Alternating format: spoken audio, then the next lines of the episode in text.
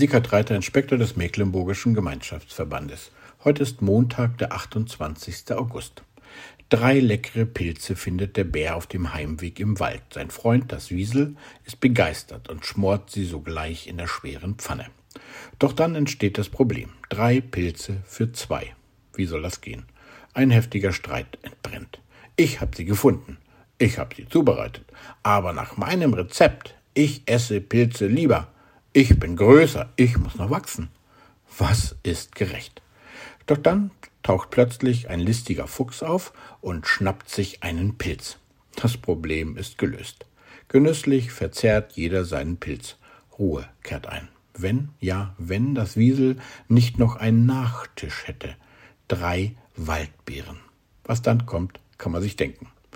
Was ist gerecht? Gerechtigkeit wird weltweit als Grundnorm menschlichen Zusammenlebens betrachtet.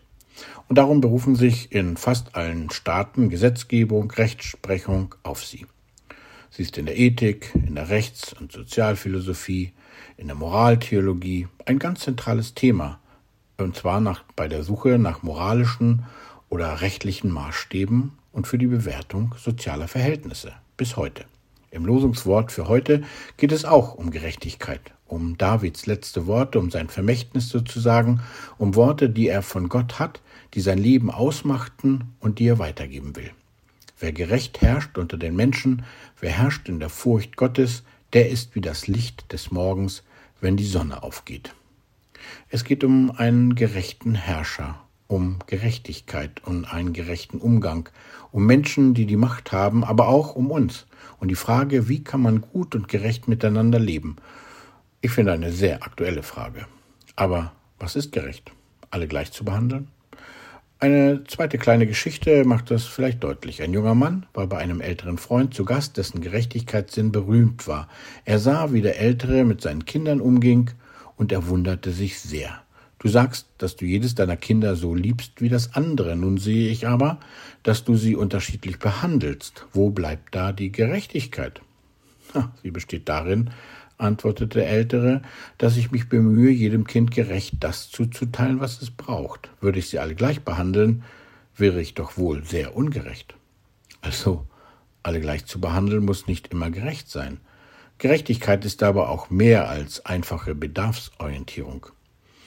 Ein zweiter wichtiger Begriff kommt in unserem Losungswort vor. Wer herrscht in der Furcht Gottes, der ist wie das Licht des Morgens, wenn die Sonne aufgeht. Gottesfurcht, das ist nicht Angst vor Gott, sondern das meint, nach ihm zu fragen, sein Leben nach ihm und seinen Geboten auszurichten, sich von Gott leiten und führen zu lassen, nach seiner Weisheit zu fragen und von ihm Hilfe zu erbitten. Das meint also Gott zu bitten, das Richtige zu tun, in Abhängigkeit von ihm zu entscheiden, Gerecht kann es also auch sein, auf eigenes Recht zu verzichten und in Sanftmut und Demut das Rechte, das Recht eines anderen gelten zu lassen. Und vielleicht, ja, vielleicht hätte dann der Bär seinem Freund einen zweiten Pilz gegönnt und er hätte sich vielleicht sogar noch gut gefühlt. Kann ja sein.